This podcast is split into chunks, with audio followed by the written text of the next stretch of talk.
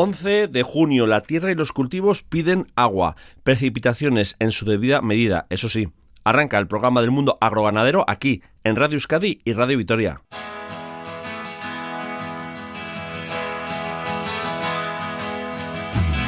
Beizain Escola es el nuevo centro de formación de ganaderos de vacuno de leche.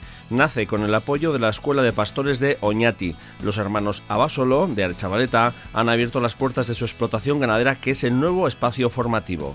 Y nos hacemos eco de una tesis doctoral de la Universidad Pública de Navarra sobre una herbácea autóctona del Valle Navarro de Aezcoa. El descenso de la ganadería extensiva y el aumento de las quemas presquitas ha provocado su expansión, pero es una hierba que no es del gusto de las reses, lo conocemos. Si los roedores anidan en nuestra compostera, tiene solución. El cepo lo coloca Merche Miguel, nuestra experta en abono orgánico. Estamos aún bajo la influencia de la luna en cuarto creciente y el próximo martes día 14 pasa a luna llena. El ciclo lunar es descendente para este fin de semana y hasta el miércoles al mediodía. Hoy es el último día de las temporadas de verano. Habrá que ver cómo quedan las contratemporas de esta semana que empezamos. Esto es Lurvisía, en la realización técnica de audio Unañe, Uriarte y Bargaray y ante el micrófono Unai Ugarte Zumarraga. Saludos, onguietorriak geurera lurbizia.eitb.eus.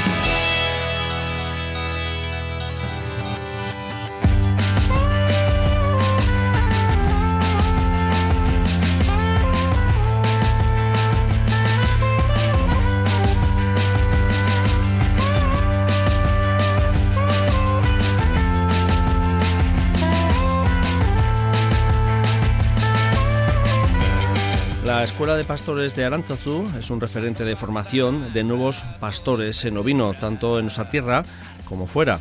Este modelo de éxito se ha trasladado ahora al ámbito de la ganadería de vacuno, de leche. Beizán Escola es este nuevo centro formativo ubicado en el municipio guipuzcoano de la Chavaleta, que nace con el apoyo de ACI y la cooperativa Gomiztegui, responsable de la Escuela de Pastores de Oñate. Nuevo proyecto formativo en nuestro sector primario de lácteo de leche, que lleva décadas arrastrando una difícil situación por la falta de rentabilidad y también por esa falta de relevo generacional.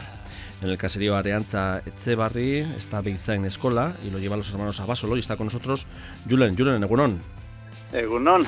Bueno, aste honetan izan duzue aurkezpen ofiziala, baina egitasmo abian dago, ezta? Proiektua. Eh, bai, aurkezpen ofiziala eraine honi zen zan, Mhm. baina, bueno, igazti gabiz hemen, olezala, esperintze piloto moduen, Ujú. eta, bueno, haren jarraipena, baina, bueno, ofizialki bain. Eh, Julen, ¿en qué momento, no sé si se pusieron en contacto con vosotros o cómo fue un poco esta colaboración y, y- y, bueno, que vuestra caserío, vuestra granja, sea el punto de, de- de esta escuela nueva, Beisan Escola? Eh, bueno, pues hace ahora un año, yo me imagino que por estas fechas, eh, nos visitaron los de Gomistegui, los de Archay Escola, ujú, que como, eh, como habían visto que en el sector ellos o les habían hecho ver que en el sector de vacuno de leche, eh, bueno, haría falta algo de esto para, yo qué sé, pues para motivar, para, para, bueno, para... Y que les habían dicho a ellos, con la experiencia que tiene, ya lleva 25 años, que, Claro. que se encargaran de ello. ¿Y qué tal, cómo nos parecía y tal? Y bueno, la idea nos parecía bien ujú. porque estamos en una situación, como quien dice, de, de capa caída o de decrecimiento en el sentido de que se cierran explotaciones, no hay relevos y tal. Ujú. Y bueno, como quien dice, al día siguiente nos dijeron que habían pensado que nuestra explotación era la ideal para, para esto.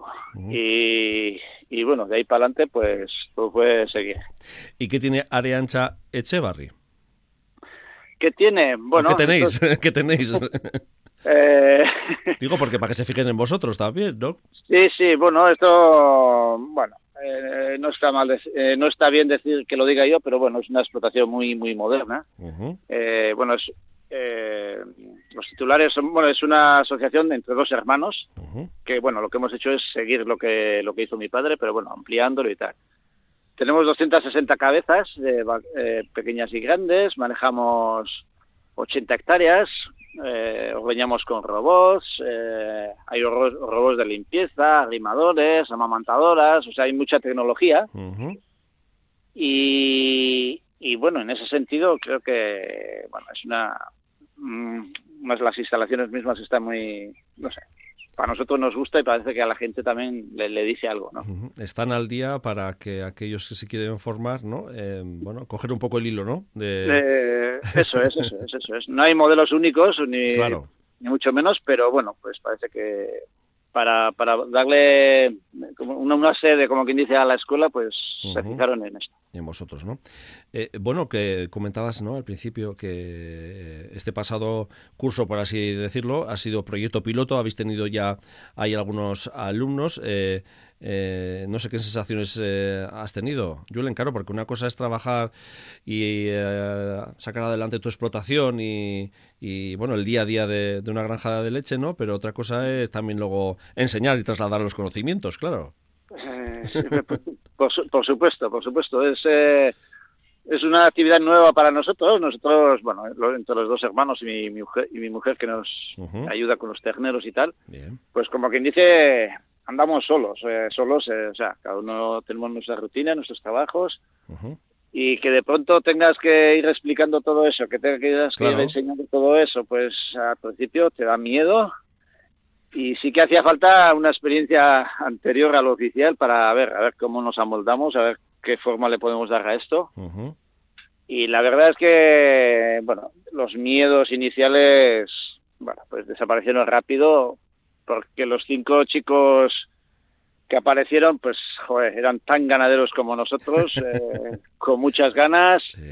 Y bueno, me imagino que algo habrán aprendido y, nosotros también, desde luego. Si te parece la presentación eh, que ha tenido lugar esta semana, estaba uno de ellos en esa presentación y vamos a oírle a Aitor Zapirain, eh, que es uno de los cinco alumnos que han tomado parte en este arranque del proyecto piloto. ¿Te parece? Muy bien parte hartu dugu naizta ja baserri munduan edo eginan ja edo naizta sartuta egon ba, guk ere ikuste genuen beharra olako proiektu baten beharra bazegola gure gurasoi jarraitzen diegunak edo gurasoak izan gabere esnebeien sektorean sartzen gean gazteak eta gerozta gutxi hogea eta talde pixkat edo egiteko, ba, azkenean oso ondo etorri zaigu guri, bai e, irakasle bezala euk ditugun e, Jule Nagus eta gurutze hiruak ere ba, oso ondo tratatu gaituzte, eta egia esan pilotoa izateko oso proiektu politia junda, baina bueno, gustatuko litzaiguke urrengo urtetarako ere ba, gazte gehiago animatu daitezela, eta ikusi dezatela ez azkenean ba, gehiago ezagutu, profesionalizatu, egia esan jairitsi puntu batean ikuste sektorea gehiago profesionalizatu, profesionalizatzea zaila dena, baina bueno, ba, aukera bat egon daiteke baserritika baserritik gatozenak geroz eta gutxiago geanez, ba, kaletik etorri daitekena eta e, ingurua gustatzen zaiona ere ba ezagutu dezala mundu hau eta etorkizunean jarraitu baldin badezake eta sartu baldin baiteke mundu hontan, ba asko.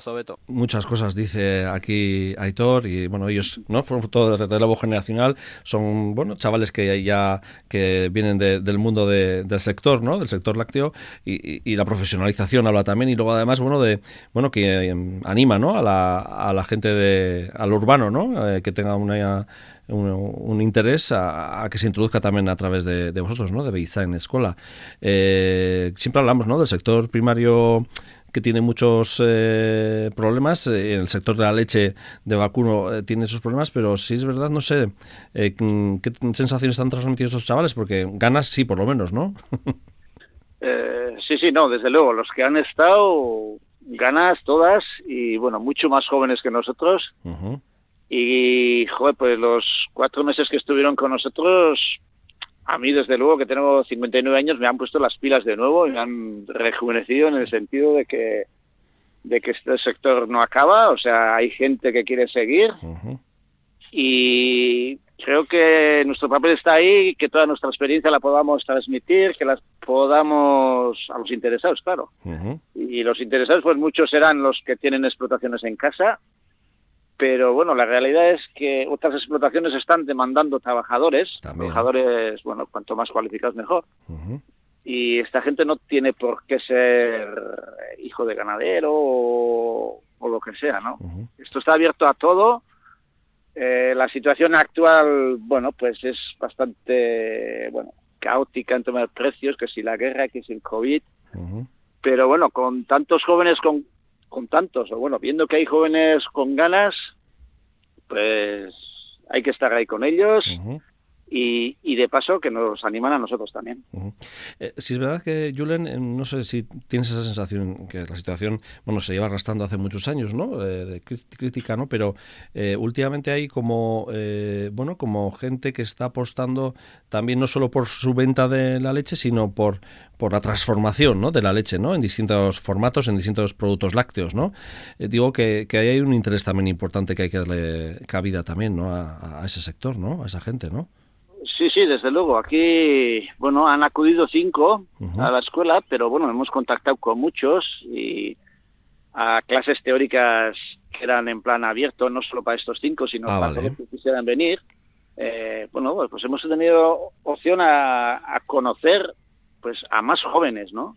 Y muchos de estos jóvenes están ah, optando pues a hacer, yo qué sé, sus yogures, sus helados, sus cosas. Sí montarse su, su pequeña transformación para buscarle un valor añadido.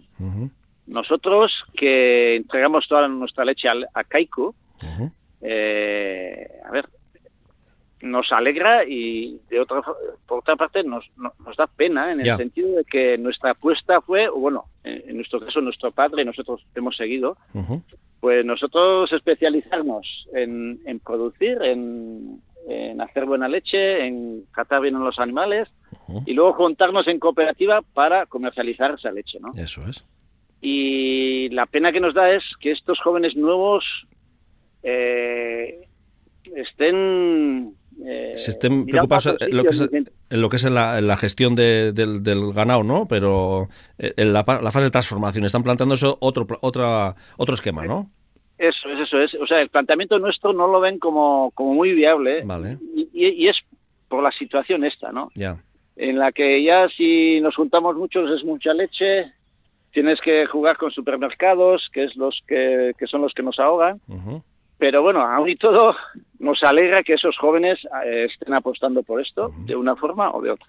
Está bien que se diversifique también, eh, pero también es una pena, ¿no? Que tú estabas diciendo, Julen, que sí es verdad que es así. Bueno, eh, vosotros lo que es el curso escolar que viene ya empieza de alguna manera ya oficial, ¿no? sí, sí. esta experiencia piloto lo sabíamos nosotros, lo sabíamos nuestro entorno, pero nunca se había hecho público, pues, pues yo qué sé, me imagino eh, que habría sus miedos, sus cosas, como lo, mismo que hemos tenido nosotros, a ver eh, en esta situación cómo funciona esto. A ver cómo es el engranaje de todo, ¿no? Cómo eh, tira, ¿no? Pero bueno, nos ha venido bien a todos el pequeño rodaje este, bueno, pequeño, que ha sido grande para nosotros. Mm. Y bueno, pues ahora nos podemos plantearlo pues en plan serio que, en realidad es, un seguimiento de lo que hicimos el año pasado. un poco cuál va a ser el, eh, el ciclo formativo, que es lo que te decías, ¿no? Unas clases teóricas, pero hay más, ¿no? Mm, bueno, me imagino que como el año pasado ha funcionado, este año con pequeños cambios será lo mismo. Estos alumnos estarán aquí con nosotros los cuatro meses, quitando sábados y domingos, eh, estarán con nosotros desde madrugada, o sea, nosotros empezamos a trabajar entre las vacas a las 7, pues de 7 a 11 eh, estarán con nosotros, trabajando con nosotros, eh, con vacas, con, todo el manejo que hacemos nosotros. Eso todos los días. Y luego, cada semana, aparte de eso, dos días han sido lo que antes, el año pasado se llamaban píldoras, este año se le llamará de otra forma, en la que venían veterinarios, nutricionistas, eh, gente de cooperativas, pues a dar clases teóricas, como quien dice. El año pasado, aparte de los alumnos, esto, el esquema este se abría a más ganaderos, a todo el que quisiera venir. y, eran un, joder, nosotros, eh, como lo teníamos en casa, hemos acudido a, todas o prácticamente a todas y, joder, eran, eran brutales, ¿eh? o sea, nos han puesto las pilas a todos y, estaba muy bien. Y aparte de eso, pues un día a la semana, pues se hacen visitas, visitas a, a otras granjas, a otras explotaciones, a otras experiencias.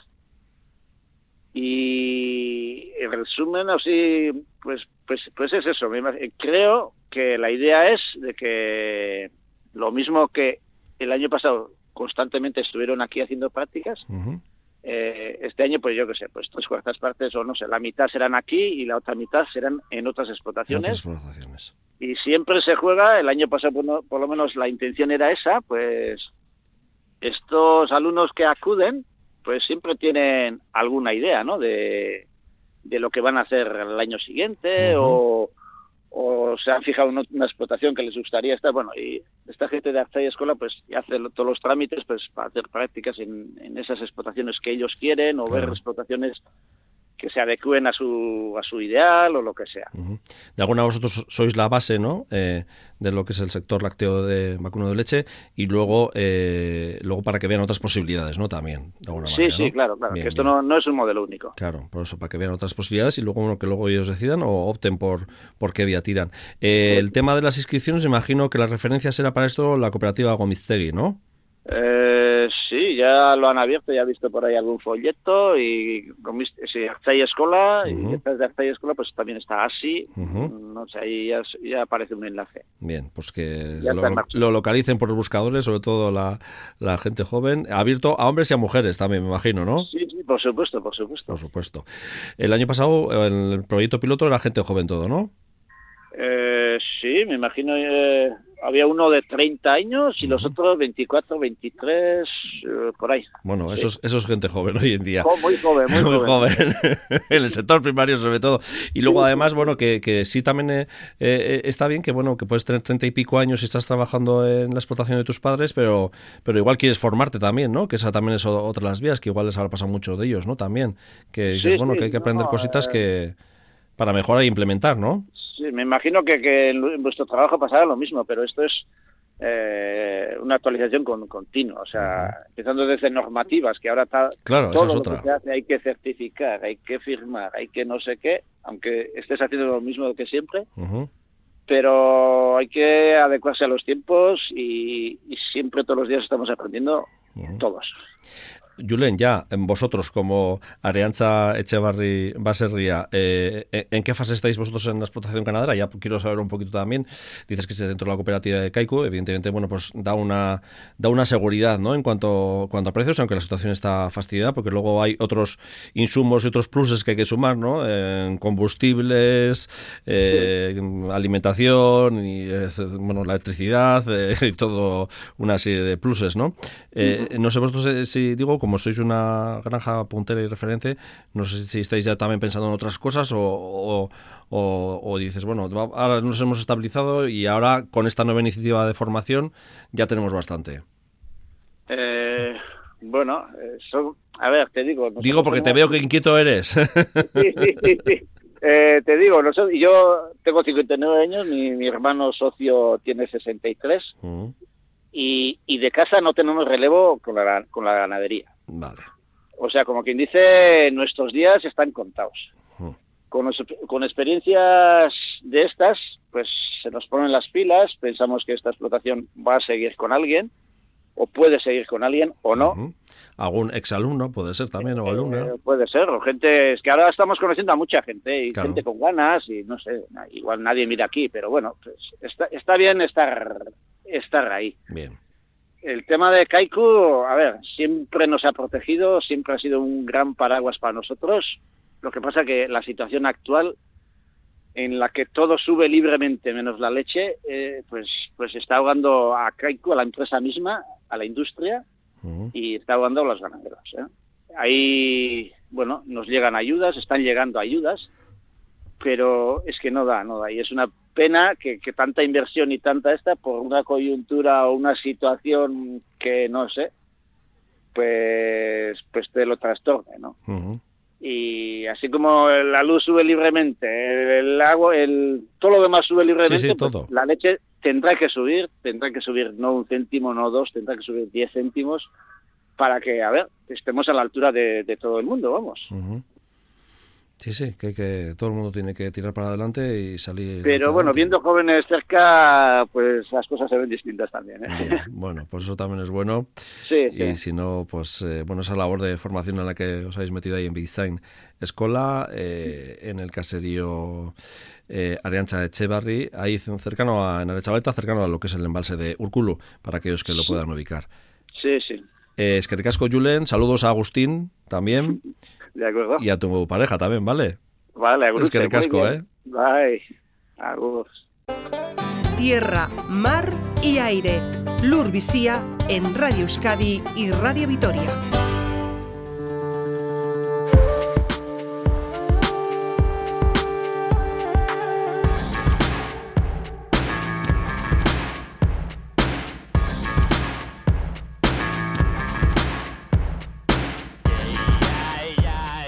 El Valle de Aezcoa, en el Pirineo Navarro, está conformado por nueve municipios, un medio rural con larga tradición ganadera y que cuenta con una entidad local o junta de carácter tradicional. Una zona que ha sido objeto de estudio de una tesis doctoral en la Universidad Pública de Navarra.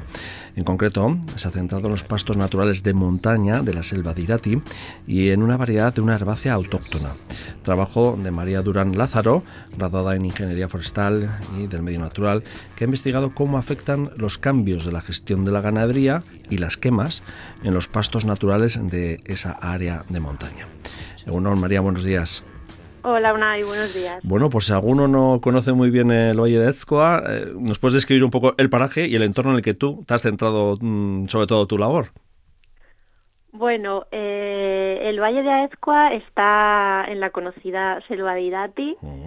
Eh, en general el paisaje está formado por lo que se conoce en el ámbito de la ecología como un paisaje en mosaico, donde podemos encontrar pues un dosel arbóreo, un dosel arbustivo y luego un dosel herbáceo que está compuesto principalmente por pastos naturales. Pastos naturales que están notando la, pérdida de presencia del ganado extensivo habitual en la zona hasta hoy en día, ¿no? Exactamente. Eh, estas zonas, eh, situadas en, en, las partes de mayor altitud, eh, tradicionalmente son pastoreadas por el ganado extensivo de los valles circundantes, tanto del valle español de Aezcua como del valle francés del Cice, que está colindando, en la, con la zona norte. Entonces, en verano, mucha muchos animales se trasladan a estas zonas de pasto.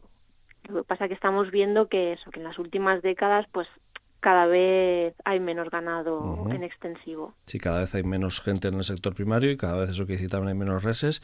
Eh, eso produce un desajuste en, en el, por decir, el microecosistema natural de, la zona, ¿no?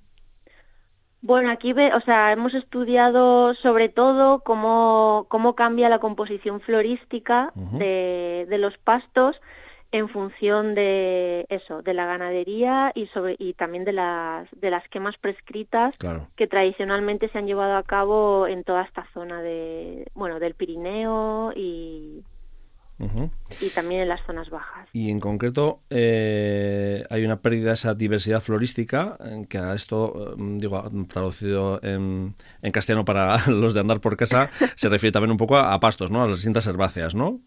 También. Sí, sí, sí. Eh, esto te estoy hablando concretamente del dosel herbáceo en el que entran los pastos. Eh, ¿Y cuál es la eh, herbácea en la que te has centrado un poco tu estudio, tu tesis doctoral? Eso, aquí lo que estamos observando es que en las zonas donde dejan, donde deja de pastarse por los animales, por diferentes razones, eh, el alca, que es una gramínea perenne, que es autóctona de la zona, es decir, la encontramos de forma natural, no es, no es exótica ni viene de fuera. Sin embargo, en las zonas donde desaparece em, eh, esta presión ganadera, esta planta, bajo diferentes mecanismos eh, ecológicos, pues aprovecha y digamos que genera una expansión que degrada la calidad de los pastos. O sea, este lastón o alca creo que se llama también, ¿no? O sea, en castellano lastón, en euskera la llamáis alca. Eso es y su nombre científico sería Brachypodium rupestre. ¿Y esta planta, qué tipo de planta es? Digo, en general, digo para aquellos que la quieran visualizar, sobre todo los de la zona, me imagino.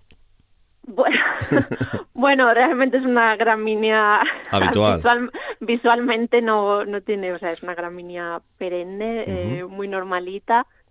Eh, entonces, en las zonas donde, donde hay ganado, digamos que el pisoteo y, y el control ese de biomasa que realiza el ganado comiéndose, eh, comiéndosela, esta y otras especies, pues digamos que mantienen a raya su crecimiento. Sin embargo, en en las zonas donde desaparece el ganado, esta especie eh, aprovecha y o sea, tienen mecanismos que le dan ventajas adaptativas sobre el resto de las especies, entonces ella aprovecha para para expandirse. Vale, o sea, que se expande, ¿no? Si no hay un ese efecto de desbrozadora que hace el ganado, ¿no? Exacto. Eh, luego lo que provoca es que, que vaya expandiéndose eh, y genera un efecto, no sé si, me imagino que no beneficioso, ¿no? Eh, bueno, en el caso concreto de esta especie, estamos hablando de que se está expandiendo una especie que no es, eh, o sea, que no tiene una mm, eh, palatabilidad o digestibilidad. Esto significa que el ganado más bien rechaza consumirla y tiene un rápido embastecimiento. Entonces, si no es consumida al principio de su desarrollo, donde, donde la planta está tierna y los animales sí que se la comen un poco, entonces, eh, una vez que, va avanzando el verano, vemos que cuando la planta ya está grande, los animales ya no se la comen. Entonces, es una especie que cuanto más abundante es, digamos que desciende mucho la calidad de ese pasto. Vale, o sea que cuando está en brote en brotes tiernos, el ganado sí la consume, pero de una vez que eh, eh, crece y se deja crecer y, se va ampliando su zona de, de, expansión, eh, es cuando mm, se, bueno, pues se hace más adulta la planta y ya eso al ganado no le interesa y por eso va creciendo eh, y expandiéndose, ¿no? Vale, vale. Eso, con su desarrollo aumenta mucho la, el porcentaje de fibras, entonces la o sea, el ganado pues prefiere consumir otras otras especies más palatables. Y eh, en esto que tiene qué incidencia tiene ese porque ese, ese efecto de las quemas prescritas, mm, me refiero, eh, ahora hay más quemas que antes o, o y afecta también sobre la planta. Pues en el caso del Valle de Aezcua eh, sí que vemos que efectivamente donde desaparece el ganado, la expansión de esta planta es una planta que eh, alcanza portes eh, muy elevados. Entonces, claro, esa biomasa no pastada, una manera, digamos, fácil de eliminarla, pues es quemando estas superficies. Vale. Entonces, el problema es que las superficies que se queman normalmente es para aprovecharlas luego por la por el ganado. Sin embargo, vemos que muchas zonas se queman, pero luego no entra ganado. Entonces parece que se produce como un proceso de retroalimentación que estimula el crecimiento de esta misma especie. Entonces es un poco la pescadilla que se muerde la cola. Ya, curioso. Eh, eh, has seguido varias líneas de investigación, creo que por algún lado cuantificar también, ¿no? Económicamente esa pérdida de, la calidad de los pastos, ¿no? Exactamente. En, mi tesis, en uno de los capítulos, eh, digamos que comparé eh, lo que se llama el valor pastoral, eh, lo que podemos llamar eh, las zonas de alta diversidad florística y las zonas de baja diversidad florística, que son las zonas en las que el Brachypodium em, lo encontramos en, en, porcentajes de cobertura muy elevados. Vale. Entonces, em, bueno, se puede calcular el valor pastoral de estas áreas y, y compararlo. Entonces, eh, digamos que el número de raciones que genera un pasto diverso comparado con el número de raciones que genera un pasto degradado, pues es lo que he calculado eh, la cantidad y el precio al que puede establecerse esa cantidad el número de, raciones. ¿Y has hecho alguna estimación? Digo, sin, para que tengamos un ejemplo. Eh, sí, ahí comparé o las dos zonas comparadas, las que yo llamo de alta diversidad y de baja diversidad. Claro, tú has centrado en unos espacios eh, de la zona de, de la selva de Irati, ¿no? Donde has hecho ese estudio. Y has hecho en función de esos dos espacios, ¿no? Exactamente, sí. En el grupo de investigación tenemos como diferentes áreas que ya controlamos desde hace muchos años. Sabemos la gestión, la gestión que se lleva a cabo la evolución cada una también, de ellas. Exactamente. Hacemos inventarios florísticos regulares, entonces sabemos cómo eso, cómo cambia la composición florística según la, la gestión de la ganadería y el fuego que hay en cada una de ellas. Vale. ¿Y en esa estimación entonces que te había cortado? ¿Cómo ha quedado? Pues esta estima bueno, esta estimación, que al final, es, o sea, las estimaciones son eso, ¿no? O sea, no, no son números reales de números exactos, pueden variar muchísimo. Pero en este caso mi cálculo dio más o menos, se pierden unas 50.000 raciones alimentarias. Vale, pues eh, es importante, un dato a tener en cuenta. Eh, me imagino que este tipo de datos lo querréis trasladar también a, un poco a, los gestores, porque aquí también esta zona se gestiona por una junta también, ¿no? Los pastos, vamos, y, los montes, ¿no? Exactamente. Aquí, eh, bueno, el grupo de investigación intenta, o sea, intenta que todo, todos los diferentes trabajos, aparte del mío, eh, que todos los diferentes trabajos y, se los intentamos trasladar eh, a los gestores del territorio que al final son los que los que saben y los que conocen su zona y los que te guían y te dicen pues por qué aquí ya no hay ganado o aquí por qué se quema más y entonces eh, hemos hecho varias jornadas en las que nos juntamos con, bueno, eso, lo, incluyo todo en gestores del territorio. Ahí entran ganaderos, agricultores, guardas forestales. Entonces nos hemos juntado con eso, con gente del Valle de Aezcua y con gente también del Valle francés del Cice y entonces les explicamos lo que lo que hacemos, las conclusiones científicas a las que llegamos y luego se lo, se lo intentamos trasladar a ellos para ver a la práctica cómo se puede eh, cómo se puede cambiar esta gestión para, al final para favorecer el medio. Eh, de todas maneras, sí es verdad que el proceso de, de despoblamiento, de envejecimiento de la población, lo que es el, no hay relevo generacional en cuanto bueno a, gestores de ganaderos ¿no? del sector primario esto es una realidad que mm, por desgracia va a más. Eh, con lo cual quiere decir que esta planta mm, bueno encuentra su espacio iba a decir de cultivo no pero su espacio de, habitabilidad no eh, más cada vez más amplio no que es un problema no importante para la zona también. Exacto. Eh, bueno, o sea, ya no es que sea un problema, o sea, un problema, digamos, eh, florístico de, diversidad, Eso o sea, de, de, eh, diversidad ecológica, sino que hay un problema base socioeconómico ligado a, o sea, a, cambios generales que se están produciendo en, pues la globalización, que, que lo, pueden, lo podemos llamar ahí y englobar ahí. Y, me imagino que a ganaderos que se quieren incorporar, jóvenes ganaderos que se quieren incorporar a zonas de, de pastos en los que esta planta vaya copando más territorio, digo, de una vez que se madura y que se, ¿no? Eh, que puede ser un problema, digo, para la, hora de volver a que esa tierra, bueno, que esos pastos vuelvan a ser pastos agradables al nuevo ganado, por ejemplo, ¿no?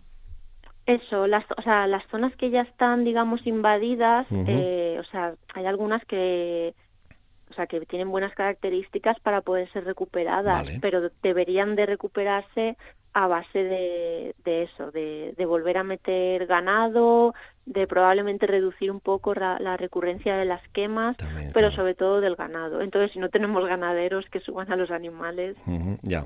Es una, tiene una, una compleja Solución. Solución, sí.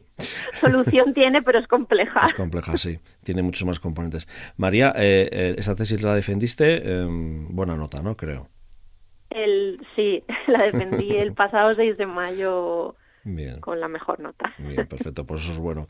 Eh, no sé si sigues todavía investigando en esa zona de especial conservación de Roncesvalles Selva de Irati o, o si tus derroteros están yendo hacia otros ámbitos ahora, digo, cara a futuro cercano, ¿eh? Te digo. Eh, bueno, el tema de la investigación es, peliagudo, sí. Ya me imagino, por eso no quería, bueno, pues porque hay que saber un poco, porque también queremos saber, ¿no? De lo, en qué en qué ámbito estás metiendo, ¿no? Bueno, o sea, de, o el interés, o qué interés, o qué es lo que te gustaría a ti también, vamos, María.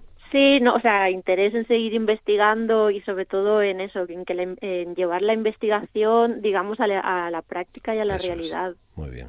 Eh, pero sí, es, es complejo y luego, pues bueno, dedicarse a la ciencia, no, ya no sé si en este país o en general, eh, no te da muchas facilidades. Vale, perfecto. Pero bueno, este área de trabajo te gustaría seguirlo. Sí, sí, sí, sí, claro. Por ganas y, ese tipo Sin problema, por ganas, por interés y por... Y por amor. y por ver cómo, cómo evoluciona Y cómo evoluciona también, ¿no? Y si hay... Y si eso se traslada también luego a la realidad, ¿no? A los eh, consejos y a, las pautas que, que, podéis ir dando. Bueno, pues María Durán Lázaro, graduada en eh, Ingeniería Forestal y del Medio Natural, gracias por acercarnos a este trabajo en el que, bueno, habéis eh, evaluado, ¿no? Y habéis visto cómo son esos cambios de la gestión de la ganadería y las quemas de los pastos naturales en, eh, en la montaña del Valle de Ezcoa, en concreto con, con esa herbácea Lastón o Alca en euskera. Casco, muchas gracias. ¿eh? Muchas gracias, Nay. Del huerto a tu casa, en Radio Euskadi y Radio Vitoria, Lur Visía. La huerta está en plena actividad como nuestro sector primario. Recogemos otras noticias que ha recopilado nuestra compañera Alejandra Eguiluz. Araba apoyará a 15 jóvenes en su incorporación al sector primario para la creación de empresas agroganaderas, línea de ayudas que tiene por objeto el relevo generacional, el rejuvenecimiento del tejido productivo agrario y la atracción de proyectos innovadores. Ramiro González, diputado general de Álava. El total de la subvención asciende a 435.000 euros en cinco anualidades que van a servir para inversiones de diverso tipo, la mayor parte se va a dedicar a la compra de maquinaria y a acompañar a los nuevos promotores en los primeros años de instalación. Estos 15 eh, jóvenes son 12 hombres y 3 mujeres, lo que nos permite confirmar que hay interés por incorporarse al primer. El pimiento de Guernica con Euskolabel ya está en el mercado. La superficie cultivada en la pasada campaña fue de 4 hectáreas y media. La producción de esta verdura fue de casi 362.000 docenas. 19 agricultores producen bajo este sello de calidad. La denominación de origen navarra ha calificado como muy buena la añada 2021. En la pasada cosecha se recogieron cerca de 60 millones de kilos de uva blanca y tinta y se elaboraron más de 37 millones de litros de vino, de los que el 61% son tintos, 23% rosados y el 16% restante son blancos. Este lunes regresa la tradicional Feria Agrícola y Ganadera de San Antonio de Urquiola, cita ferial que tendrá lugar en el entorno de este santuario vizcaíno. Miquel Garayzábal, alcalde de Abadiño. Pues recuperamos el lunes la tradicional Feria de San Antonio, pues habrá 34 productores y 150 cabezas de, de ganado. La Asociación para la Promoción del Olivo y del Aceite de Río Jalavesa estima que hay 350 hectáreas de olivares, de los cuales 250 están en producción. El 95% de los olivos son de la variedad autóctona Arroniz y en su mayoría son de plantaciones en secano. Desde Aprora constatan que los dos últimos años se han plantado unas 10 hectáreas nuevas. Los propietarios forestales de Euskadi han plantado 4 millones de árboles de más de 30 especies diferentes entre los meses de noviembre y marzo. En la actualidad, la masa arbolada es de casi 400.000 hectáreas entre bosques naturales y de plantación. El 55% de toda la superficie de la comunidad autónoma vasca está cubierta por árboles. Últimas jornadas de la costera de la anchoa. La flota vasca ha desembarcado hasta mayo 6.000 toneladas de esta especie con una facturación de 9,5 millones de euros. El total de pescadores del Estado han capturado más de 22.000 toneladas, con lo que solo les quedan unas 3.000 toneladas para completar la cuota total para el primer semestre. Las altas temperaturas y la escasez de precipitaciones han provocado el adelanto del inicio de la campaña de recolecta del cereal. La previsión apunta a que las máquinas cosechadoras estarán y entrarán en las fincas de cebada la última semana del mes de junio y en las de trigo y avena a inicios del mes de julio. Además, se prevé un descenso de la producción de entre un 20 y un 40% respecto a la pasada campaña. José Luis Fresno, director comercial de Garland. Pues depende de la calidad de los terrenos o de las tierras, podemos hablar desde mínimo un 20% hasta algunas parcelas que tengan poco fondo, que sean de cascajo, tierra floja, 40% tranquilamente. La merma de producción pues va a ser, va a ser importante. En Radio Euskadi y Radio Vitoria, Lur Visía, el campo en tu casa.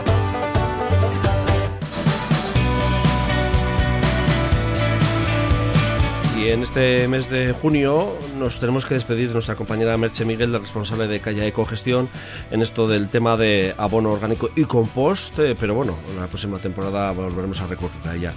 Merche Miguel, ¿qué tal? Hola, ¿qué tal? Bueno, eh, última sección de la temporada, ¿a gusto has estado? Sí, penita, que sea la última, se acaba, ¿no? pero, bueno. Eh, así todo, siempre cuando arrancamos vamos un poco con el recordatorio de mm, bueno errores que se pueden cometer a la hora de realizar ¿Cómo se hace? Pues ha llegado alguien nuevo también, que es último día, pero igual hay alguien nuevo. Que está de vacaciones por estas fechas, se aterriza y, nos está viendo a través de IT Podcast o también de la web o, en directo, también puede ser. Porque al final el compostaje es el arte de convertir los, residuos orgánicos en, yo le digo, comida para plantas. Bien. Muy bien, es que es, comida para plantas. O para la tierra. O para la tierra. Eso, para, la naturaleza. para la tierra, para que las plantas se lo coman. Eso o para la naturaleza también, bueno, depende de cada uno cómo lo use. Eso es. Pero lo hacemos nosotros. Bueno, bueno, nosotros no. Nosotros lo preparamos, pero en realidad hacen los bichitos.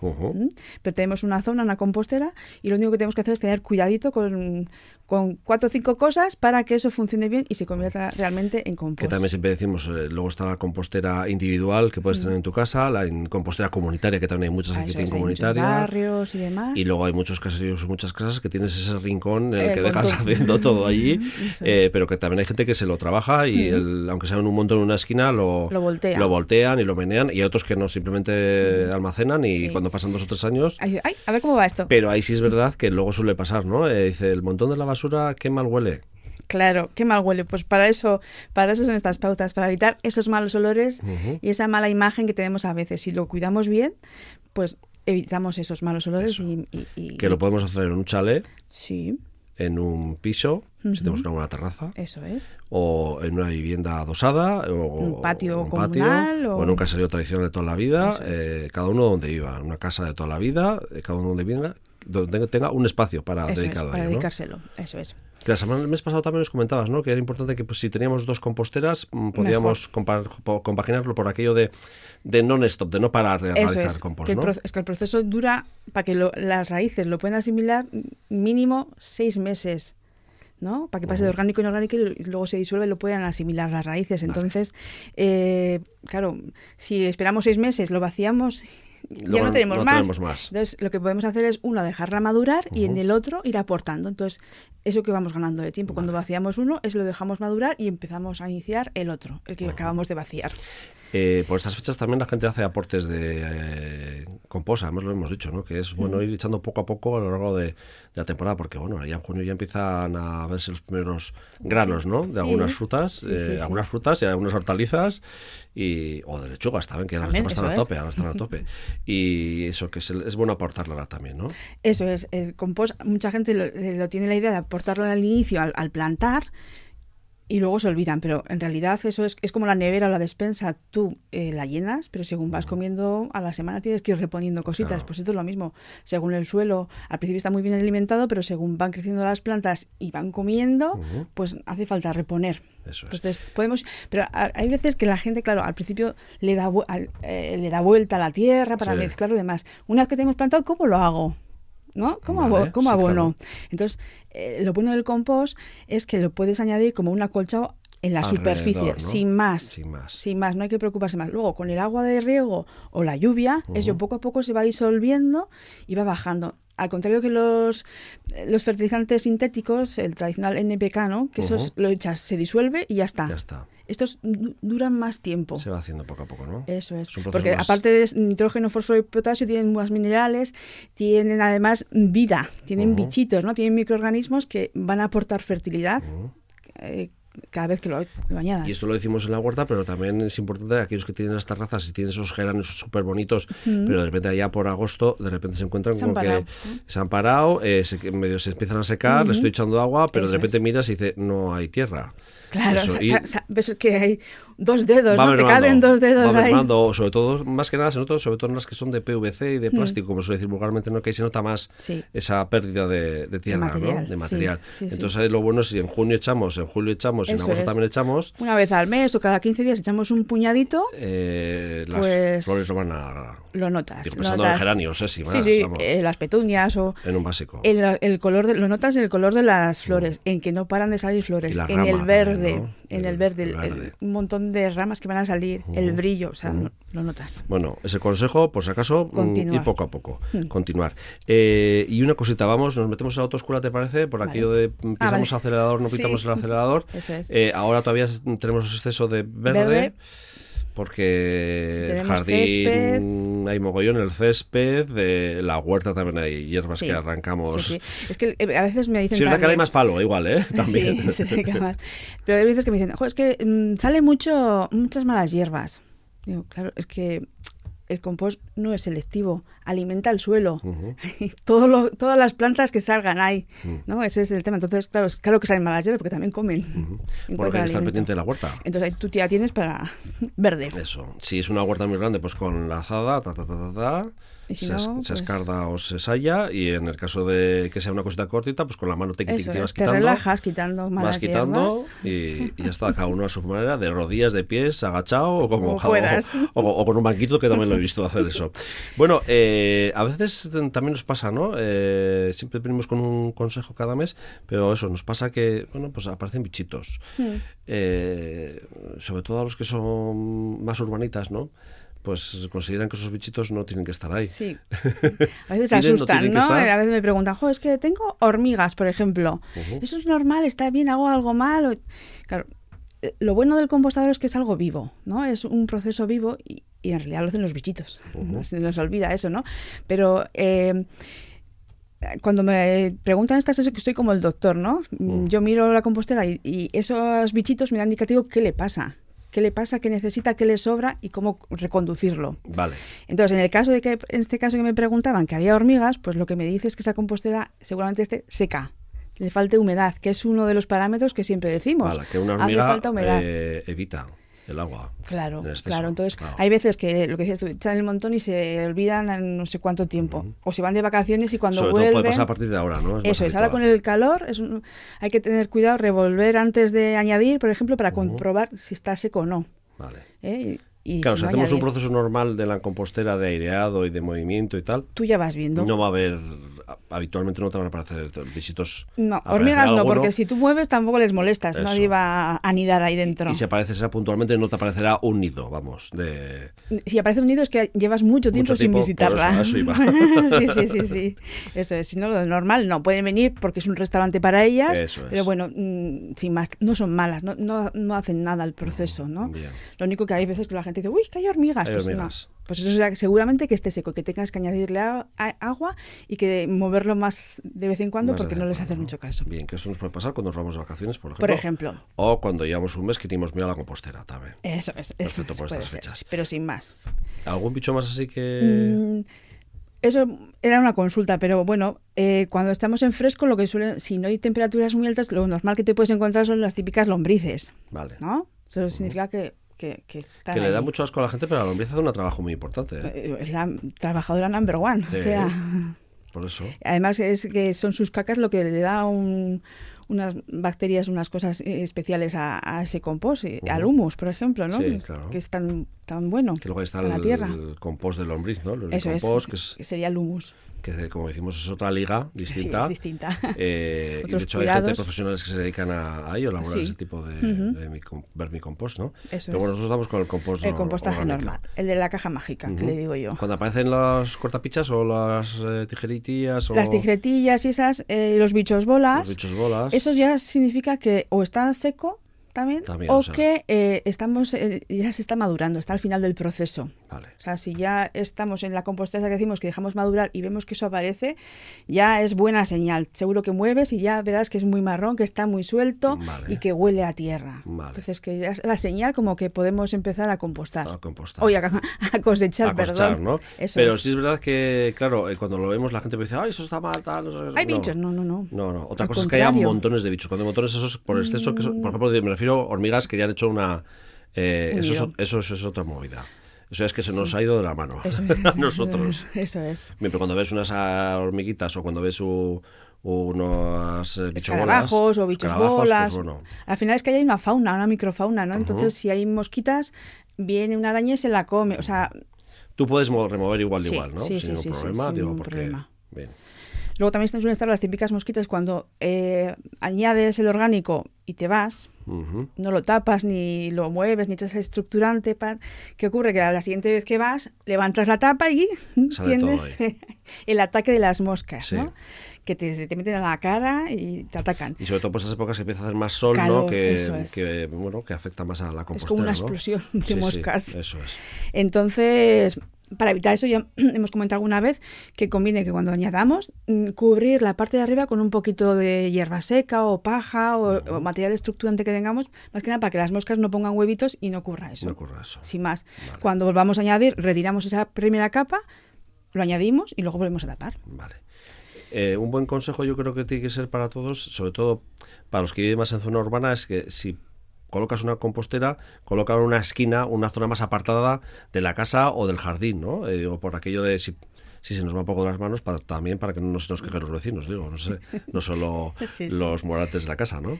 Sí, estaría bien, pero mm, bueno, tampoco, si lo haces continuamente no vas a tener No hay ningún problema, no hay ni problema. desviaciones, Digo, pero, pero bueno. bueno. Eso es. También conviene, ahora que viene el verano, tenerla debajo de algún árbol, que le dé sombra, le porque si no se nos va a secar en exceso y nos va a exigir es. estar regando y demás. Bien, perfecto. Pero, y en verano, o en invierno, perdón, cuando caen las hojas, pues le da más sol Más y sol. se calienta, pero lo que dices tú, en un choquito un poco más mm, alejado para que no moleste. O hay Sí. veces que echas mucho orgánico, entonces mm, le cuesta un poco estos primeros días que huele mucho a fruta o lo que sea, pues ahí lo tienes, ¿no? Lo tienes, digo, pues bueno, pues No por evitar ese tipo de molestias. y- de la y. Y si se te desparrama un poco la cosa de la compostera, pues bueno, tienes solución, como Eso siempre, es. ¿no? Sí, sí, sí, sí.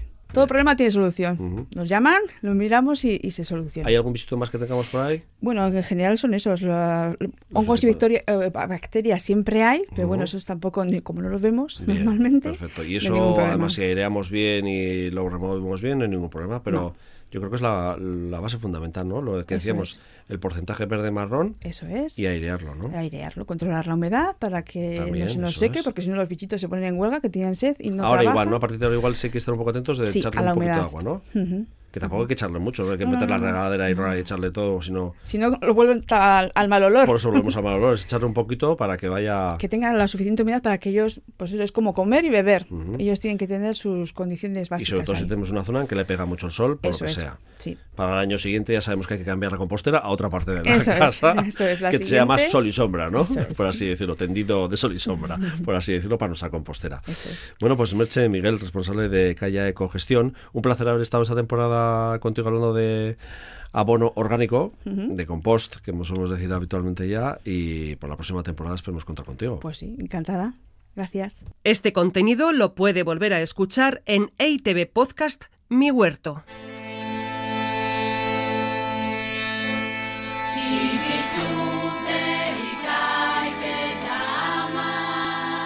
Mañana edición número 23 de Auntzeguna, Día de la Cabra en la localidad alavesa de Barambio. Y para comprar cerezas, este domingo cita en el municipio navarro de Milagro, 21 edición de este evento. Y además, Día de la Cuajada en Larraintzar.